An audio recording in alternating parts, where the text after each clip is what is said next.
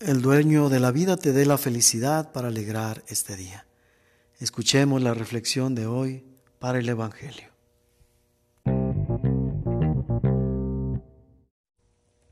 Del Santo Evangelio según San Juan. En aquel tiempo Jesús dijo a los fariseos, Yo soy el buen pastor. El buen pastor da la vida por sus ovejas. En cambio, el asalariado, el que no es el pastor ni el dueño de las ovejas, cuando ve venir al lobo, abandona las ovejas y huye. El lobo se arroja sobre ellas y las dispersa, porque a un asalariado no le importan las ovejas. Yo soy el buen pastor, porque conozco a mis ovejas y ellas me conocen a mí. Así como el Padre me conoce, a mí, y yo conozco al Padre. Yo doy la vida por mis ovejas. Tengo además otras ovejas que no son de este redil, y es necesario que las traiga también a ellas. Escucharán mi voz, y habrá un solo rebaño y un solo pastor. El Padre me ama porque doy mi vida para volverla a tomar. Nadie me la quita, yo la doy porque quiero. Tengo poder para darla y lo tengo también para volverla a tomar. Este es el mandato que he recibido de mi Padre. Palabra del Señor.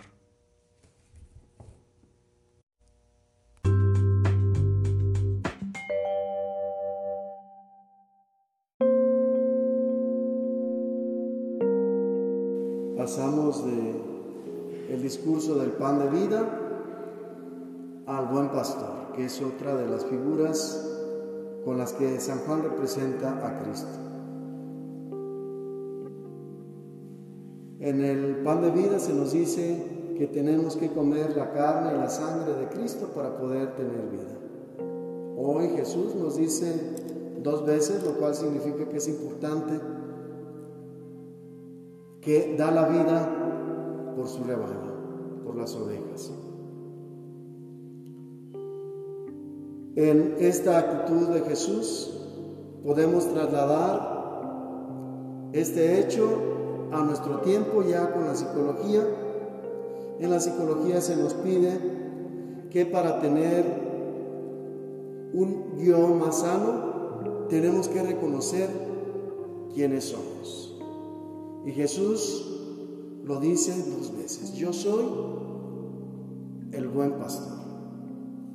Tenemos que reconocer también cuál es el sentido de nuestra vida, para qué estamos aquí.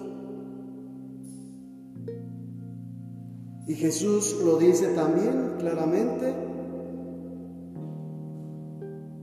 el buen pastor que da la vida por sus ovejas, a quien las ovejas reconocen su voz y no solamente la reconocen, sino que lo siguen porque Él también reconoce a sus ovejas.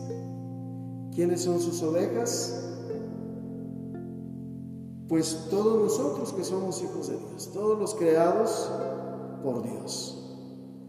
Porque en aquel tiempo habla de ese rebaño y habla también de que tendrá otro rebaño, refiriéndose a aquellos que habrían de abrazar también la fe y a aquellos que habríamos de nacer después. En ese sentido, pues, podemos, dado que somos invitados a vivir de la manera que Jesús nos enseña, y su manera de enseñar es poniendo el ejemplo.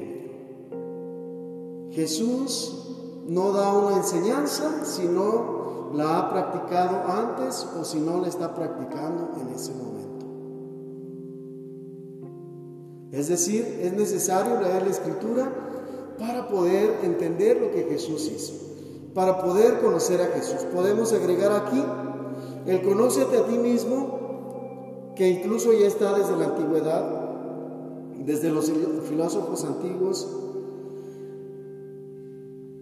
En el conocernos tenemos que conocer primero al otro, que nos da identidad.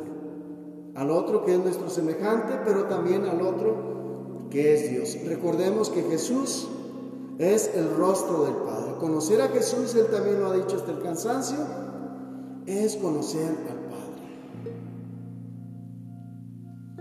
Y para conocer a Jesús, una condición indispensable para poder imitarlo, hemos de leer la escritura, la tenemos al alcance de nuestras manos. Estamos en unos tiempos afortunados, aunque nos quejemos por el coronavirus, por la pandemia, porque nos tocó pues todo este tiempo que llevamos más de un año, una vida con muchos cuidados. Aún así, somos privilegiados porque en tiempos pasados no todo el mundo tenía acceso a la escritura. Hoy sí. Nada más cuidemos de no irnos al otro extremo. ¿Para qué voy a misa si puedo leer la Biblia en la casa? No es suficiente, recordemos al pan de vida. Necesitamos alimentarnos de Jesús. Y al final, como una explicación a ese dar la vida por sus ovejas, dar la vida por aquellos por quienes se encarnó, por aquellos por quienes vino hacia nosotros, explica todavía, hablando de otro elemento psicológico que es la libertad. Nadie me quita la vida, yo la doy libremente por mis ovejas. Y eso agrega también un factor importante a esa comparación que decía, el asalariado ve el peligro y deja botado su trabajo y se salva él mismo. Yo no. Yo estoy dispuesto a defenderlas hasta la muerte si es posible. Y eso también lo cumplió. No porque el Padre lo envía, aunque dice hago la voluntad del Padre, pero en hacer la voluntad del Padre es hacer también la voluntad propia. Él reconoce su papel, el sentido de su misión aquí, la hace propia y la vive. Y esa es la diferencia entre cumplir con nuestras obligaciones en medio del estrés porque nos obligan a hacerlo Si todo lo hiciéramos con gusto, nuestra vida sería más feliz. No tendríamos malos compañeros en el trabajo, no tendríamos malos elementos en la familia, no porque no lo fueran, sino porque no damos importancia a lo negativo que es simplemente accesorio y nos vamos por lo esencial, que es vivir verdaderamente como Dios nos pide y encontrar la alegría en ello. Y ello implica un sacrificio, un darse, un donarse. Eso que dice Jesús, el dar la vida por aquello de lo que estamos convencidos que vamos a hacer. No solamente porque las circunstancias no nos dejen otra opción,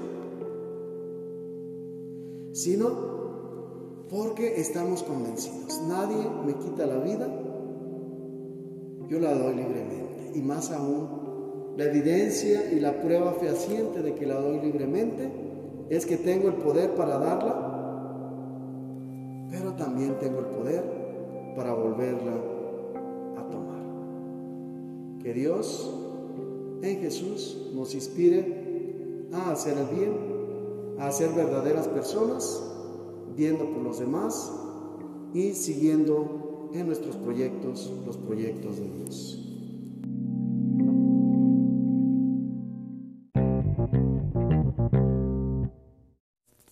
Aquel capaz de amar hasta la muerte te bendiga, en el nombre del Padre y del Hijo y del Espíritu Santo.